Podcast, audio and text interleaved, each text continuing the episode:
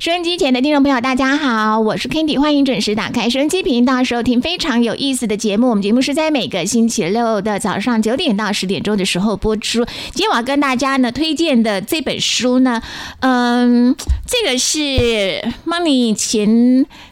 出版社呢，他们出的这个书呢，叫做《小资致富术》，用主题是 ETF 钱滚钱。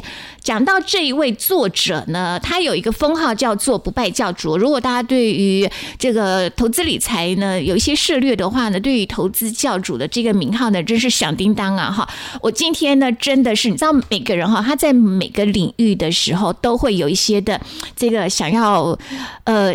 崇拜的偶像哦，那我先承认说哈，这个陈老师，我告诉你，我从来没有跟每个跟来宾说过他们是我的偶像，你知道为什么吗？因为在我还是那个小白的时候，我我还没有涉猎到想要这个领域的时候，然后在二零一五年的时候，我哥哥呢他就转贴了一个文章给我，就是一个报道，是那时候就有。就是介绍您的报道，那时候讲说这个流浪教师，然后存那个那时候应该我出第一本书吧，还没有，好像还没出，反正差不多时候。因为 Money 他们有两篇专访过，还有《金周刊》也有访问过。对，然后那个时候其实就在讲说，您就是呃，本来是从事那个教职的工作嘛，哈，然后呢就是一个流浪教师，然后他是因为存了中信金。好，然后那时候好像说存了八十几张，类似这样子，然后就把这一篇的这样转给我看，因为我自己还有另外一个身份是在呃大学教那个兼任老师这样子，对。然后我哥就跟我讲说，你要不要看看这个陈老师他到底是怎么样的操作心法呀？啊，稍微学习一下嘛，对不对啊？那我那个时候呢，坦白说，我自觉吧，对不起，我自觉我还是个文青啦，我只是看了一下，呃，想说哦，好，那我我再来了解看看。这样子，可是之后也没有什么太多的行动力。我坦白说，然后慢慢慢慢，我才觉得，就就像很多，你知道，那个学校的这个饭碗也不太饱了嘛，对不对啊？然后我就开始想说，完了，我要在想我的退休金将来要怎么办？很重要，很重要。我才慢慢开始去去学习啊。我从以前我不晓得什么叫做那个，什么叫做 做多做空，反正我所有专有名词没有一个是听得懂的。然后呢，就是从这个开始慢慢慢慢学，所以呢，我就一路就一直在看您的一些的报道啦、访问啦，你的操作，想说天呐，原来原来呢，我们都觉得说呢，老师老师呢也可以这么厉害哦，所以呢，后来呢，就一路都在。呃，很多的媒体上面呢，看到我们的陈崇明老师不败教主，他一直在教大家呢，很多的他的这个新战法则这样子哦。那这次的这这出本这本书哦，其实呢，他又不是在讲存股概念了哦。您的领域非常多啊，现在已经已经讲到 ETF 了。因为现在投资的商品太多了，嗯，所以我们今天反正其实我以前都教书的嘛，所以教书最主要还是说分享一些知识啦。那反正我现在就比较有闲嘛，哈，那我们就跟大家就说浓缩一下。其实投资股票，我觉得投资的你最终还是要自己要做功课，因为我自己在网络上我发现很多都是问名牌的，啊，都是那种伸手牌的，其实这是一个很不好的行为。就像说，你如果说考试前你跑去问老师说，老师你要考哪几题，老师会不会跟你讲？那老师就算跟你讲的话，其实你也没有学习到嘛。好，所以说投资股票，我们是建立投资人，你要多学习啦。所以我自己也很努力在写书啦。那哇，像刚刚主持人讲，二零一五到现在，我已经出了八本股票书了。嗯，好，我们就是分享一些知识，因为现在商品太多了。啊，ETF 太多了，以前是股票，那股票现在也太多了，所以说，好，你每个人呐，其实每个人都想要在股市里面提款嘛，对不对？啊，你有没有想过谁是别人的提款机？嗯，每个人都提款，那谁是提款机？那答案就是这样，知识就是力量。好，你还是要懂基本的一些投资的观念，哦，非常的重要。嗯，呃，我先讲一下，就是说，在当时候的我，我看到您从讲中信金到第一金的时候啊，然后呃，您的过去我来不及参与了，那那那个学习啊，后来呢，我在。第一金的时候，其实我曾经试着操作过一次，是。然后我在十十九点二的时候买买了十张，然后我二十的时候我就出去。我心想说，我就先做一波嘛，赚差价嘛。可是你知道人就是这样，知道吗？你你 你走了之后，你就不会再回来了。所以呢，我后来呢，我就没有再回来过这样子啊。对，你十九点二进，你二十就出啊，这个出的太早。因为你只有赚零点八啊，但是你还要再扣掉一些交易的成本，对，所以说你十张大概顶多赚六千多左右，对，啊，你赚了六千多你就跑，可是你想想看了，你如果说你那十张，哈，第一金你把它放放到现在，其实第一金它每年都配一块钱呐，超过一块一块左右哈，啊，当然它有股票股利，股票股利如果填全的话，哈。其实你每年你放的放到现在，你每年大概可以领一万多回来，嗯，然后你那个股票还在，啊，这个就是我们讲的存股了，啊，所以说我看刚刚主持人说看到我的报道说存了八十张，啊，八十张中信金是在指的是在金融海啸的时候啊，就是零八零九年这样子。啊，我那时候一个穷教书的嘛，哈，所以说我大概就趁它跌下来买了八十张，哎呀，但是我就是持续这样存。啊，便宜就去买啊，领到股利再买回去。啊，我那我现在中现金大概有六百张吧。嗯。啊，六百张的好处是这样，那他今年就给了我六十三万，啊，每年给我几十万，那一个月给我几万块这样子。啊，啊，这个就是纯股票。啊，纯股票其实概念很简单呐，就是靠好公司帮我赚钱呐。那好公司你要买在它衰、买在它便宜的时候，哎，就像我们去百货公司，你要等到它年底大拍卖的时候拼命去买嘛，是不是？所以我们就是不断的去观察一些好公司。好啊，什么样叫做好公司？其实你就看嘛，比如说像刚主持人讲到的第一金好了啊，我们就可是可是陈老师，你不是也是说，如果像死亡交叉的时候，事实上其实是可以先走的。好好，谢谢哈。死亡交叉跟那个黄金交叉啊，这个这个我必须要诚实讲啊，主持人你就是所谓的懂一半啊。啊，投资的懂一半其实也不好。所谓的死亡交叉跟黄金交叉，你还是要看呐，你要看那个股价。如果说今天是一个成长型的股票，哎，啊，它可能有时候小回的时候它是死亡交叉，嗯，哎，可是它一直在涨哦。啊，你说像台积电，你看它从那个二零一一零年开始，你看它从六十几块涨到六百多块钱。中间过程中有两百多块、三百多块、四百多块都有死亡交叉过，嗯，可是你那时候如果卖掉了，你现在买不回来了，啊，所以说哈，有时候你就是我们技术分析，其实死亡交叉跟黄金交叉都是所谓的技术分析。那技术分析它都是用统计的方式去统计过去，那就一个盲点在了，统计过去你怎么去判断未来？嗯，所以有些股票你又要看，如果说它今天是稳定型的。啊，比如说它的获利很稳定的啊，我们举个例子来讲哈，比如像电信三雄啊，统一超啊，它的获利很稳定，配的也稳定，那股价讲实话它也没有什么大成长、大爆发，这个可以，这个可以用什么死亡交叉、黄金交叉啊？但是如果说我们刚刚讲像台积电这种获利在成长的，你就不要随获利在成长，你不要随便好，你不绝对不要随便那种死亡交叉你就卖掉。嗯，那同样的，如果获利在衰退的嘞？你你千万不要黄金交叉就买进哦！你说像二零一八年那时候国巨也是一样，呃，从两百多到一千三，一千三就回到两百多，对不对？那你如果说哎，你看到它获利在衰退，可是你看它哎线图线图黄金交叉你买的，结果没有想到后面还有下面还有好几层呢啊！这个还是基本的功课要做了。嗯，所以我后来我就会出这一本 ETF 的书啊，就是跟大家分析，其实 ETF 好处就是在于哈，其实 ETF 好处就是说，第一个你也不怕说买错了。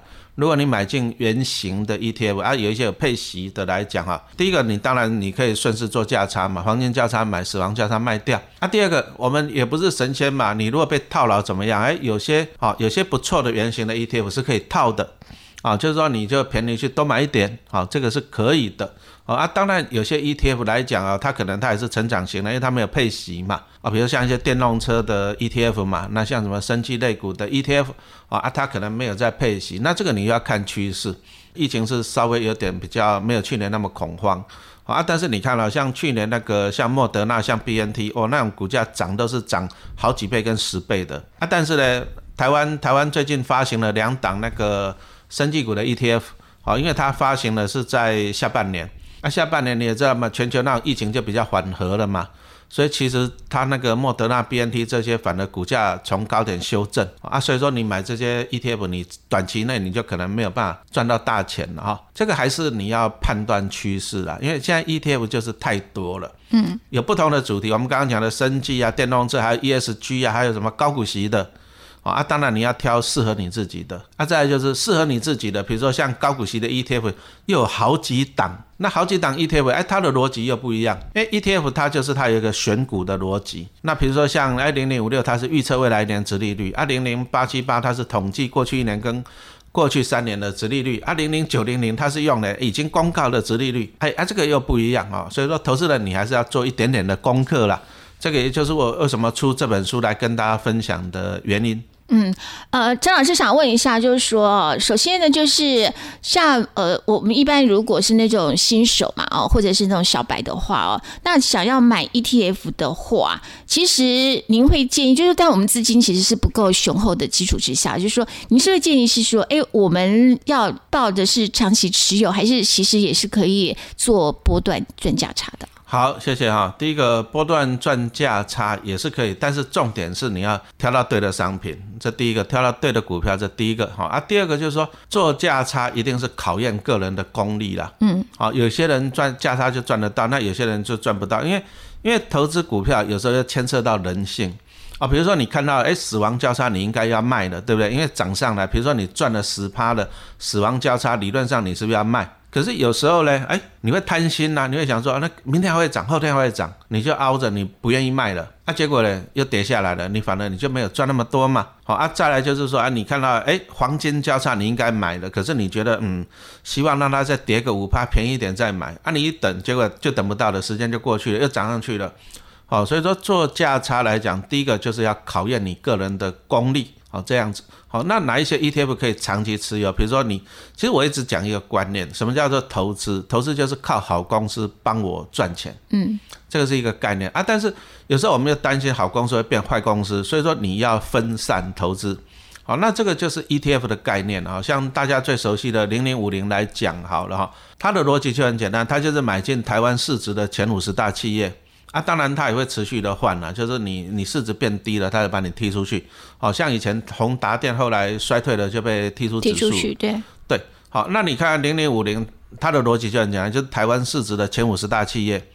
那你想想看呐，你就开始这样想了，你你认不认同台湾的经济未来还是在成长嘛？嗯。啊，如果说你觉得认同了，那这五十大企业持续会持续赚更多的话，你你当然你可以长期持有啊，因为你长期持有，你就有台湾市值的前五十大企业来。帮你赚钱嘛，就是这样子而已。那比如说像高股息的啊，比如说我们举个例子，零零八七八好了哈，因为它今年的报酬率还赢过那个老牌的零零五六了，还赢了不少。好，那我刚刚也讲到零零八七八，它就是挑哎最近一年跟最近三年。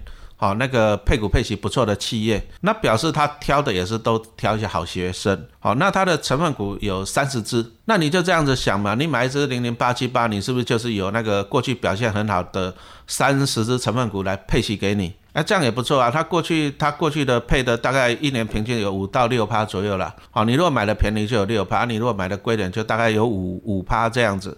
好，那这个当然是超越定存嘛，是不是？好，按你想想看，你买零零八七八要的就是配息，然后每年大概赚五到六趴，定存概念股。所以我们讲到存股就是这样，因为现在的利息定存利息太低了，所以说大家去存股票啊，领它五到六趴才会划算嘛。好，你才可以 cover 掉那个什么通货膨胀率。好啊，再来就是还是回到一个观念，那一样啊，你既然有台湾三十只企业来帮你赚钱，那 ETF 它的特点都是会不断的太弱换强啊，你表现不行了就被踢出去了。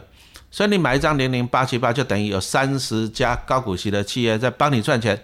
那你很简单啦，你这样做就很简单。第一个，你就长期持有，啊，按每年领它个五趴六趴。那你的重点就是张数要多了，比如说一百张、两百张、五百张，你领到的就越来越多。好，就像说你定存资金越多，你是不是可以领到越多的利息一样？这第一个嘛。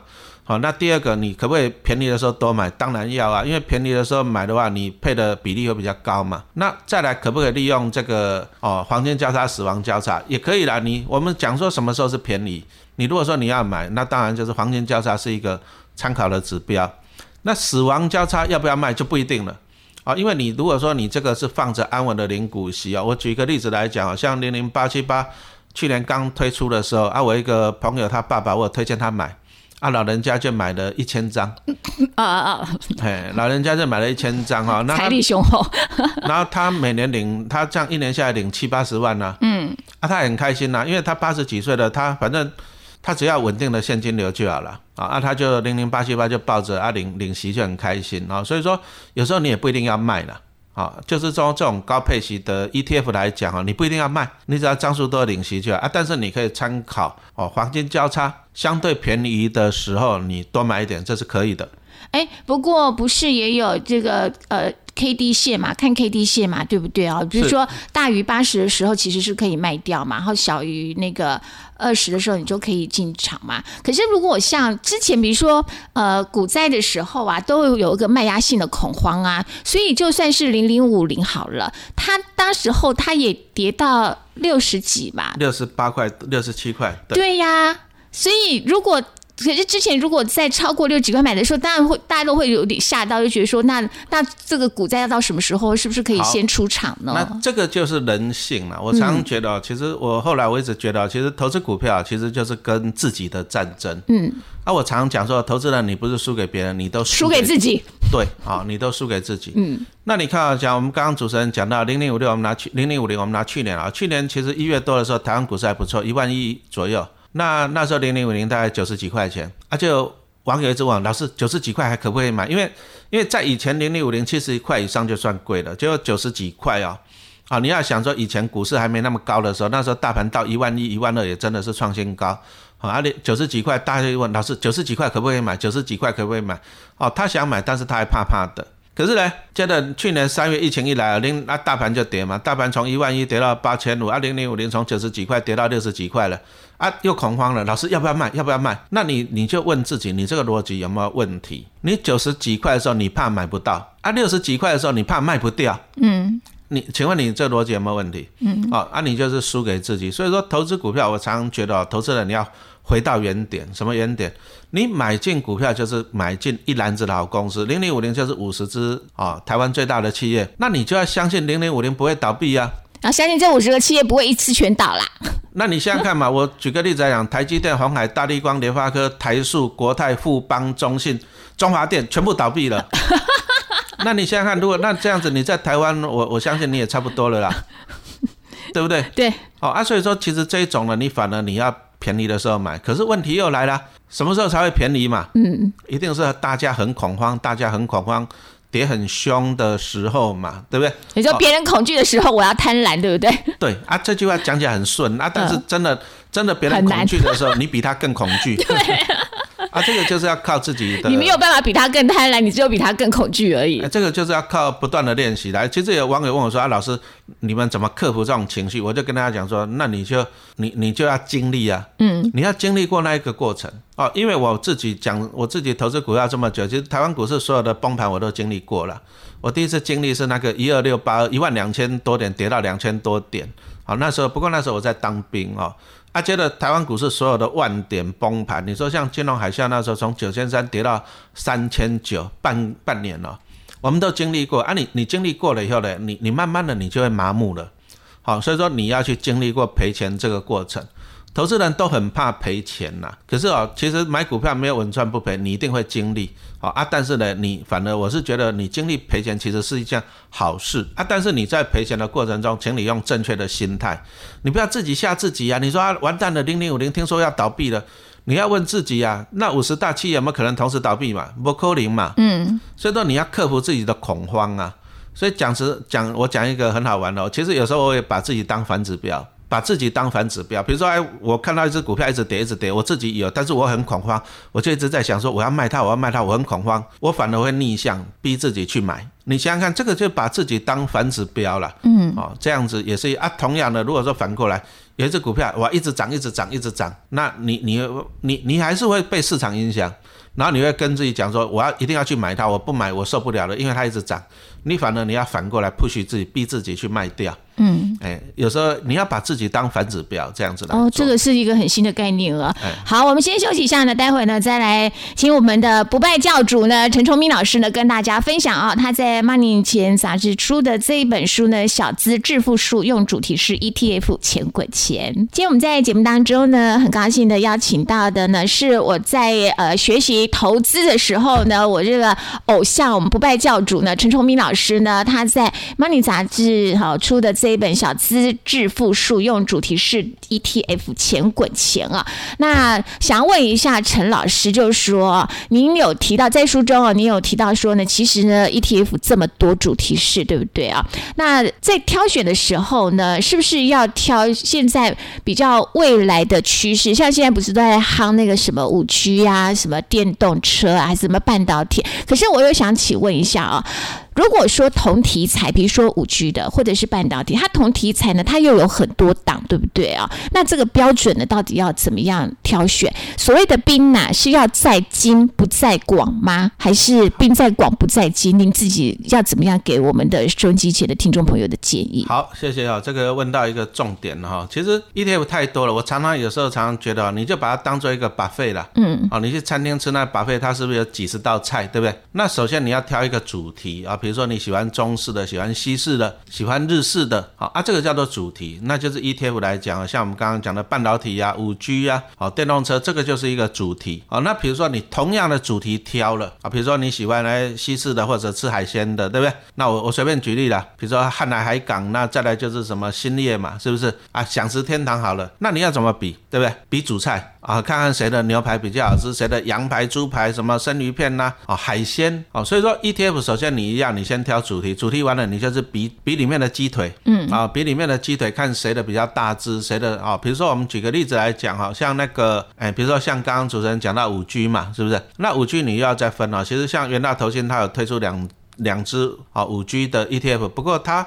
你要给他看，它最主要它的成分股都是海外的，好像美国、像欧洲，好这样子。好，那再来就是还有一档是 ETF 是 focus 在中国的，那就不好，因为中国最近一年股市蛮惨的。好，那再就是哎像国泰的零零八八一，这个就是它就专门 focus 在台湾的。好，那它里面的成分股来讲，比如说像台积电、联发科跟红海啊、联电，这些都是台湾的大企业。那从这里来看呢，我们投资人可能你比如说你对海外的不熟悉的话，哎，那你会觉得说，那我们就专注在。投资在台湾嘛，这第一个，这它的差别啊，零零八八一它的差别，这第一个。那第二个就是说，你投资海外的，像我刚刚讲，元大两党是投资美国，还有中，还有投资中国。通常呢，投资海外的 ETF 都没有在配息啊，所以说投资人你买那些，你可能你也领不到息。好，那国泰的这一支是有在配息的。好，那这样子，我这样举例的来讲，就是说，因为可能台湾投资人你对台湾的产业还是比较了解的。好，那这样子，好，这个五 G 的 ETF 我就会这样挑。我个人是比较喜欢零零八八，因为它都是一些台湾的企业，那我比较对这些企业了解。好，啊，再来就是它它的市值前三大，就是说它里面 ETF 里面的主菜，啊，就是台积电、联发科、红海，那这个也是台湾市值前三大的企业。好，那等于说你买八八一就等于买到一些台湾的一些绩优的企业嘛，哈，就是我们从主题挑。啊，挑到以后再去从它的成分股、它的主菜去挑。哦，那再讲到半导体啊，我们现在其实科技不断的进步啊，那半导体，你说像那个什么电动车啊、自未来车，这个都需要半导体，五 G 也都需要半导体啊。所以说，台湾今年又发行了两档半导体的 ETF。好，那你如果说你认同这个半导体的未来，因为半导体产业也是很很复杂啊。其实投资人哦，你如果说对电子股不是很了解，我真的建议你买 ETF。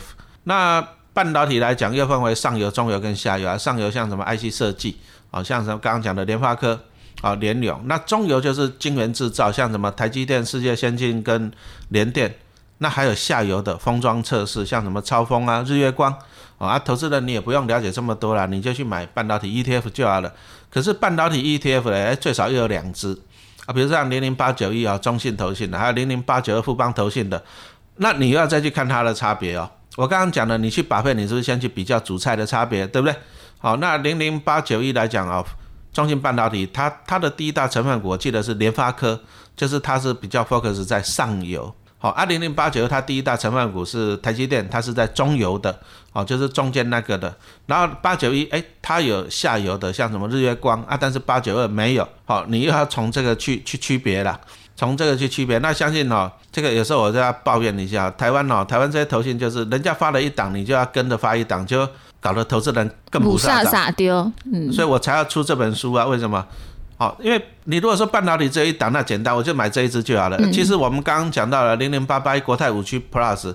你给它从成分股去猜，它大概有六七成的比重也是半导体呀。嗯，好，那投资人有时候真的会会不傻傻了哈。那我们今天就是哎写这本书来跟大家分享，我就在书中跟大家分析它的区别。我只能跟大家简单的报告了哈。像比如说像零零八九二来讲，它的指数又有限制，就是说啊，它第一大成分股台积电是占了二十五趴，但是它后面的成分股最多不可以占超过六趴，这样才会平均。啊，但是零零八九一就没有，哎，它第一大二十趴，第二大也十几，第二、第二、第三大都十几趴，哦，他就没有，他就是，所以你要这样看，就是说，哎，可能零零八九一，它可能是有好几个主菜哦，占的权重比较高啊，但是零零八九呢，它就是哎独尊台积电啊，但是它的用意就是说让其他的权重会比较平均，因为你如果说哦像。一档一贴我刚刚讲的，像八九一来讲呢，前几大都占十几趴，结果你会发现哦，搞不好前前五前三大已经占了五十趴了啊，就是说你去吃一个把费，结果百分之五十都是这三样菜，你看了你也会腻嘛，啊，所以说它有不一样的逻辑啦。投资人哦，你还是要，这就就是现在 ETF 又太多了，真的是很讨厌，嗯，哦，就像说你你会发现说，如果说餐厅太多，同样都是卖鸡排的啊，餐厅太多，你是不是要再从细节去分辨？好，那我这样出这本书就是跟大家分析，我只能跟大家讲一些大方向。嗯，老师就是说，你刚刚讲到说，就是我们主菜挑了，那那我们开始要看一下配菜嘛，对不对？好，可是像那个呃成分股的这个比重哦，是不是说如果有有一些的？有一些 ETF 哦，他们的含积量，那个积就是那个台积电的积啦，就说它的含积地含积量，如果它的比重过高的时候，对不对啊？假设台积电大跌的话，那当然势必一定会受到影响嘛。那所以也就是说，在挑选假设同题材的这些的呃 ETF 的时候，那是不是要注意一下成分股的比重不要太？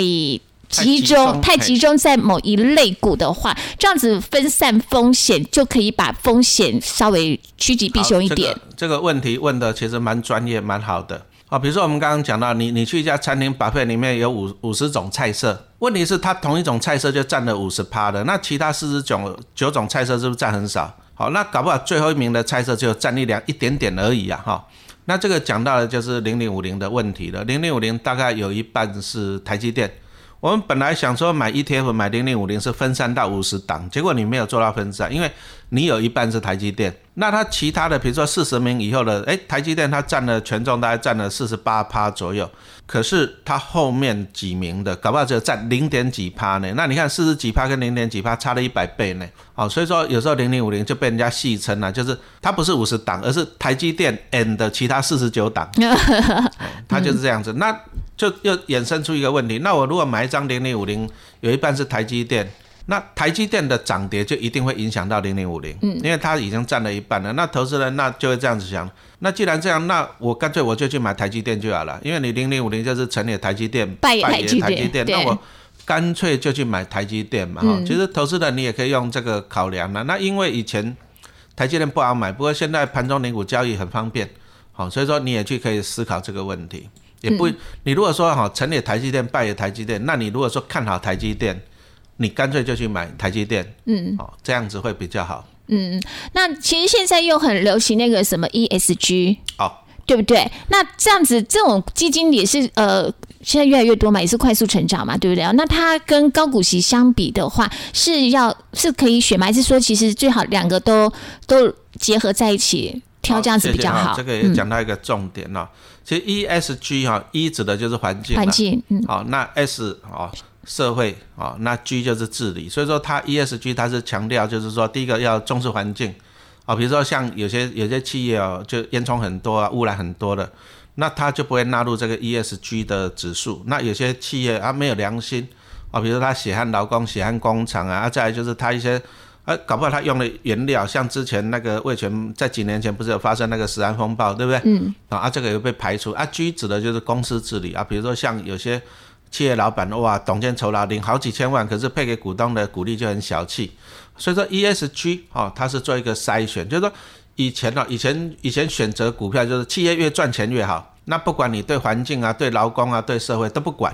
对不对啊？就有些有一些黑心企业，比如说像军火啊、像烟草啊、像博弈这种产业，哦，啊，你如果说你纳入 ESG 来讲，ESG 就是说它的资金就不会投入这些企业了，那这些企业相对的来讲，它。既然没有资金进去，它第一个它股价可能不会涨了，哦，所以说 ESG 是未来投资的一个显学啦，就是说大家还是很重视这一块啊。比如说你如果说你的企业，你的企业是血汗工厂，那搞不好以后银行也不跟你往来了，因为你 ESG 的评分太糟糕了嘛，对不对啊？银行就人家也不借钱给你了。好，按你扩充哦，所以说 ESG 是一个显学啊。那台湾 ESG 很多的。那在刚刚主持人讲到有没有结合 ESG 跟高股息的答案是有啊，就是我有讲到了零零八七八。啊，那八七八它就是标榜高股息。好，那像台湾来讲，最最老牌的高股息就零零五六，嗯，但是它也是它零零五六也是十几年前的商品了，所以说它只有专注在说配息，企业只要有赚钱配息给我就好了，它不强调，以前也没有 ESG 这个概念的哈，啊，后来就是零零八七八从二零二零年七月上市，它就是 focus 两个主题，就是 ESG and 高股息，好，那未来投资你结合 ESG 这个主题是不错，哦，这个是不错啊，但是。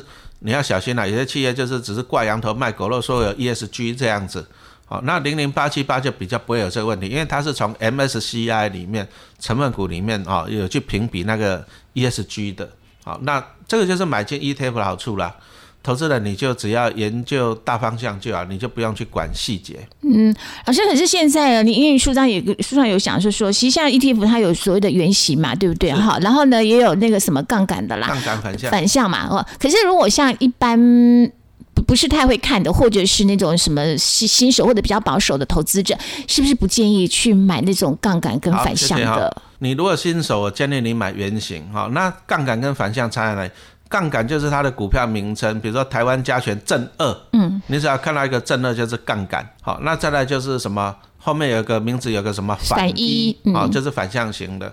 那杠杆型呢，你要小心了，像去年去年最轰动不灵加动板搞的就是那个元大投信的原石油正二，对，哦，从二十块跌到零点几块下市哦，嗯，半年了，哦，那投资人你你会血本无归哦，因为它石油它就是买进期货嘛。啊，那期货商品它没有涨跌幅限制，啊，你又给它两倍杠杆，所以说原石油正二曾经一天跌掉四十二趴，一天哦，而且投资人你跑不掉，因为它就所以它这个没有涨跌限制的哦。台湾股票有涨跌幅限制，台湾的比如说台积电有十趴，红海有涨跌幅十趴限制。但是你如果 ETF 里面成分股有海外的哦，没有就没有，美国没有啊，香港也没有啊，嗯嗯嗯，哦，所以说你只要成分股有海外的啊，比如说像台湾来讲，你可以买到国泰道琼啊，道琼是零零六六八，啊，这个是在台湾股票发行的股票，但是因为道琼指数没有涨跌幅限制，所以说国泰道琼就不受台湾涨跌幅十趴的限制，嗯，啊，因为成分股。那正二跟反一来讲啊，其实我我的心得，我的心法就只有三个啦。啊。第一个就是赚到要跑，赔钱要跑，不要赌身家。嗯，因为正二跟反一啊，很像在赌博。好，那赌博你就要停利停损啊，绝对不要赌身家。这个要做也是可以，你如果看得对趋势是可以，但是你一定要有纪律啊，绝对不要赌身家，这个非常重要。而且不懂的人卖给搞都丢了，不要碰 啊。啊，你如果说。真的不碰哦，你会很痛苦的话，那你就要做好停利停损。嗯，而且你要资金配置，比如说你就限制自己，我只准拿二十趴的资金来做啊，这个绝对不要赌身家，因为去年那个原石油真的下市啊，其实还还有档富邦 VIX 也下市了，这个都是期货。啊，期货都是赌博了，所以说你要了解你买进的是什么东西。嗯，好，那原型的来讲，像我们刚刚讲的零零八七八来讲，它有三十只成分股，好，那它的风险就没那么高了，因为你持有它就等于持有三十只股票嘛。那如果跌了，跌了就给它跌啊，因为还是有三十只股票配息给你嘛。那你便宜的时候你可以去加嘛。啊，但是刚刚讲到那原石油真的跌了，你不一定可以加码，你你就讲说。啊，老师二十块买，啊跌到两块了，我再去加码，就跌到零点五，零点五还下市了，股票还下市了，你你到最后你都熬不回来，这个要注意。OK，好，我们先休息一下呢，待会呢再来请我们的不败教主呢陈崇明老师呢跟大家分享呢他在《Money 钱》杂志出的这一本书呢《小资致富术》，用主题是 ETF 钱滚钱。今天我们在节目当中呢邀请到的是有不败教主之称的陈崇明老师呢，跟大家呢分享了他在《Money 杂志》呢出的这本书《小资致富术》，用主题是 ETF 钱滚钱啊。那呃老师在书中哦，其实呢介绍的非常的详细哦。他把很多的，我们现在都觉得说，哎，这个五萨萨哈，这样该怎么跳？现在他都很精简式的哈，就告诉大家呢，这个主题式的分类，而且他也有在那边做一些的这个分析比较啊。呃，可是问一下老师啊，就是说在。买 ETF 的时候啊，因因为有些呢，它会有配息跟不配息嘛，啊，或者是所谓的季配，或者是半年配哈，这些是不是我们在买的时候要考量的部分呢？好，谢谢哈。其实买进一档商品呢，你要看自己啦啊。比如说我们常常讲说，哎，你你觉得这个牛排很好吃，搞不好我年纪大了，我吃不了那么多。嗯，好，所以说你要考量自己。那其实配息型的啊，大概就是第，他要的就是稳定。啊，稳定。就像我之前我讲的一个老先生然啊，他买了一千张零零八七八，他老人家八十几岁了，他他觉得我就算我再多赚一两千万来讲，他也花不掉。那他如果说他有个一千张，他每年领个七十几万、八十万，他过生活很很安稳。好，所以说你要看，如果说你今天你是属于那种资产资金规模大的，好，在你年纪比较高的，你反而你要求稳定。那稳定来讲啊，这种高股息的 ETF 算是不错的啊，但是重点说你资金要多了啊，比如说你有个两千万，那你领个五趴，那你就每年领个一百万嘛，啊，你就不用上班了，啊，老人家就安心养老退休过生活。可是如果说是同样五趴的商品，但是对小资族来讲就不一定迷人了。比如说你只有十万块，那每年给你赚五趴多少？五千块，千，嗯，还是不足以改变你的人生了哈。所以说你反而你你这笔资金的话，你就不建议你去买这种所谓的高股息的，你反而你要去 focus 在一些哎成长型的产业啊。比如说我们看那个电动车的产业啊，你看它特斯拉那个一直在涨嘛。那台湾你可以看像零零八九三跟零零八九五哦，他们成分股里面都有特斯拉，也占了权重，大概占了二十趴。好，那电动车这个产业哦，也是目前看起来都还是在发展中呢。啊，比如说像在大概在二零二五年嘛，全世界会有一千万辆的电动车，到了二零三零年，要一年就有三千万辆，这个还是看到一个成长性啊。毕竟很多的国家啊，将来会进那个燃油车。那你如果说看好电动车这个产业的成长的话，那你就可以买进这种高成长型的，像我们刚刚讲的零零八九三跟零零八九五啊。但是我要强调，它是没有配息的。啊，没有配齐，你要赚的就是赚一些什么所谓的资本利得了啊，比如说像零零八九三，哎，刚上市的时候，我要去查一下，我忘记它什么时候上市，不应该不到一年，不到一年啊，它最上市的时候是十五块钱，那你看前一阵子哎最最高涨到了十八块多哦，那也涨了二十趴哦，哦二十趴来讲啊，所以说你如果说你要了解自己的投资的，你要先了解自己，就是说第一个你是算资金多，那你保险的啊。安稳的，那你就买高股息的啊。你如果说小资族来讲哦，你反而可以去接受这一些，就是成长性比较高啊。未来的明星产业是吗？对啊，但是没有在配息的啊。不过我们还是要强调了，成长型的，啊当然你获利高也是有可能有风险啊。比如说像今年那个，哦，今年我记得九月多那时候，哎，两档那个生机类股的 ETF，后来股价表现就不好，因为那刚好你又碰到疫情往下。好，这样子啊，你你就是要自己去，就是你要买成长型的是可以，但是你要挑对主题，而且你进去的 timing 也要对，然后再来就是重点说，你能不能抱得够久，这个也是一个很大的重点。嗯嗯嗯。呃，老师，那如果在挑选的时候，要不要挑选有保管银行的，这样子会比较有保障呢？好，谢谢啊。其实都有保管银行了，一般人的一些概念了，我澄清一下，为什么要出这本书，就是给大家澄清一下啊。比如说，像投资人就我说，啊，老师啊，零零五零是元大投信发行的，那如果万一元大投信那倒闭了怎么办？万一啦，那我是不是零零五零全部都不见了？答案是错的哈。就是投信他买进的股票，股票它不是放在投信，而是它放在另外一家保管银行。啊，二零零五零，我印象中好像是放在兆丰金。好，所以说你零零五零投资人啊，你的资产是全部放在保管银行。那也就是说，元大投信倒闭了，跟你是完全没有影响的。嗯。好，你你要了解，就是说买进 ETF，好，他投信买进了，但是他把钱跟股票都是存在另外一家保险保管银行里面。啊，不过这个是优点啊，但是缺点就是说，我们每年就要多付出零点零三五趴的保管费，好，这个这个也是不得已的，保管银行也是要赚嘛，这样。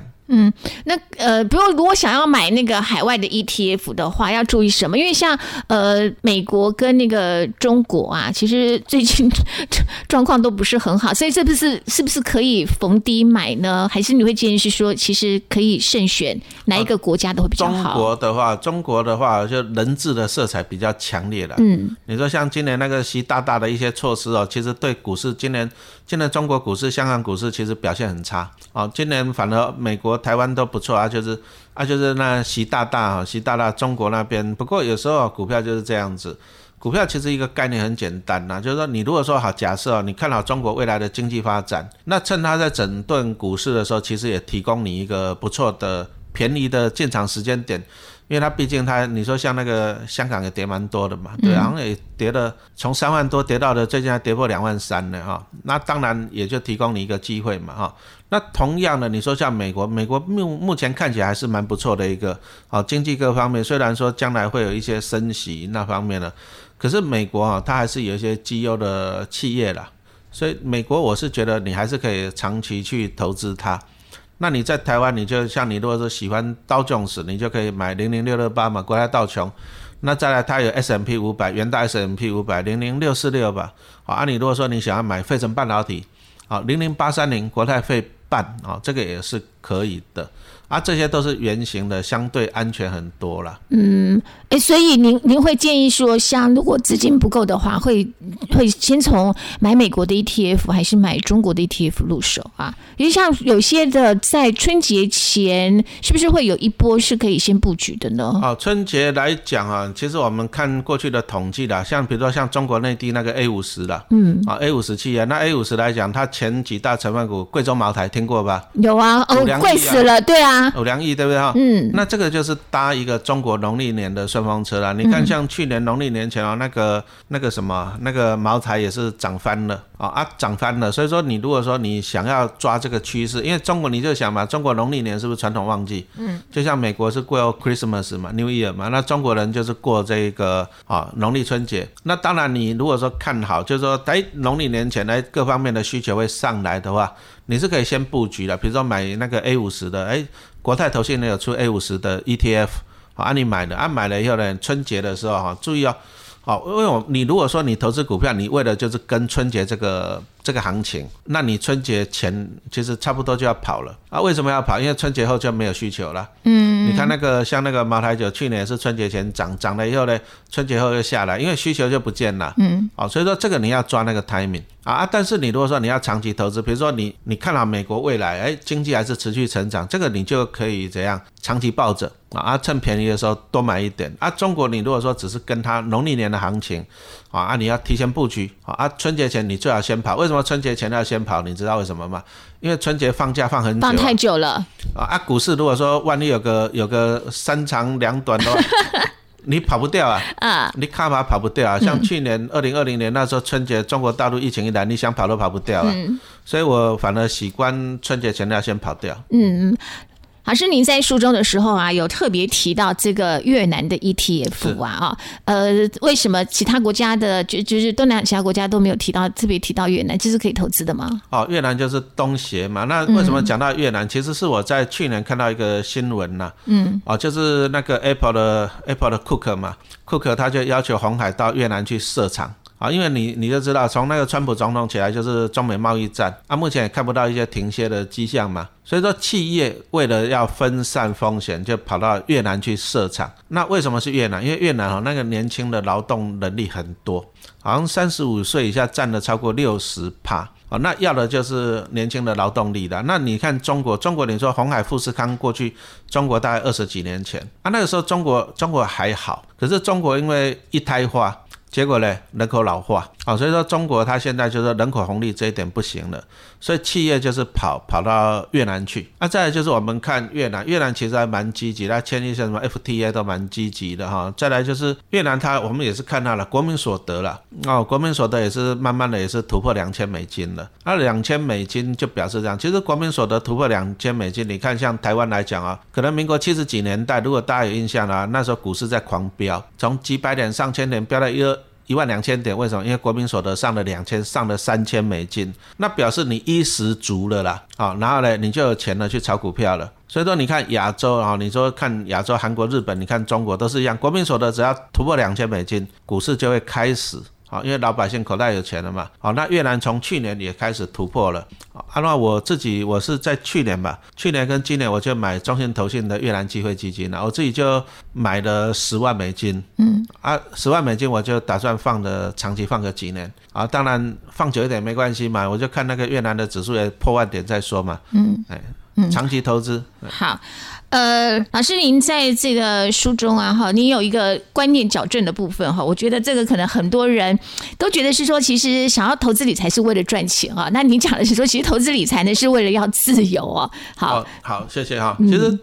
其实钱哈，当然每个人，我们我们希望是赚钱是没有错。你有没有想过，读那么多书，每天上班做的那么累要死，要干嘛？都是为了五斗米啦。嗯。那你看每天为了上班花了多少时间？所以说人生啊，你很多梦想你都没办法去实现。好，那我们做投资理财，第一个我们是希望有钱啊。再来就是让你自由。比如说我本来我如果说不做投资，我要待到六十五岁我才能退休。那可是呢，我在五十三岁我就自己主动离职啊。虽然我以前是铁饭碗，我主动离职啊。我我有了自由，其实投资理财好处就是说，人生多了一个选择权。我其实我们要的是一个选择权呐。嗯。好，那很多的人，百分之九十人都是没得选择。我早上了，我一定要起床，一定要上班，我一定要加班。回到晚，回到家一定是八点九点，没办法，因为我没得选择。好啊，但是你做好投资理财，你人生有一个选择权。好，我们要的是说你人生有一个选择权。那其实人生呢，很多人都在讲说，人生其实为的就是实现自我，自我嘛，对不对？啊，但是呢，很多人的一生都是为了五斗米，你总总不能说饿肚子吧，对不对？你要先先衣食足嘛，是不是？